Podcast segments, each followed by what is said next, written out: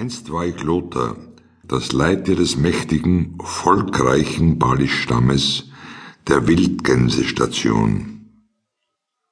Ich war stark wie der Seeadler, der über dem Michigansee seine Kreise zieht, schlau wie der Blaufuchs, der durch die silbernen Wälder Sibiriens schleicht.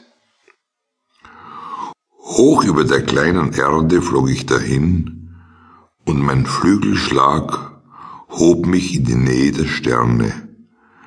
Mein geller Warnruf weckte in Amerika, Asien und Europa das Echo der Berge.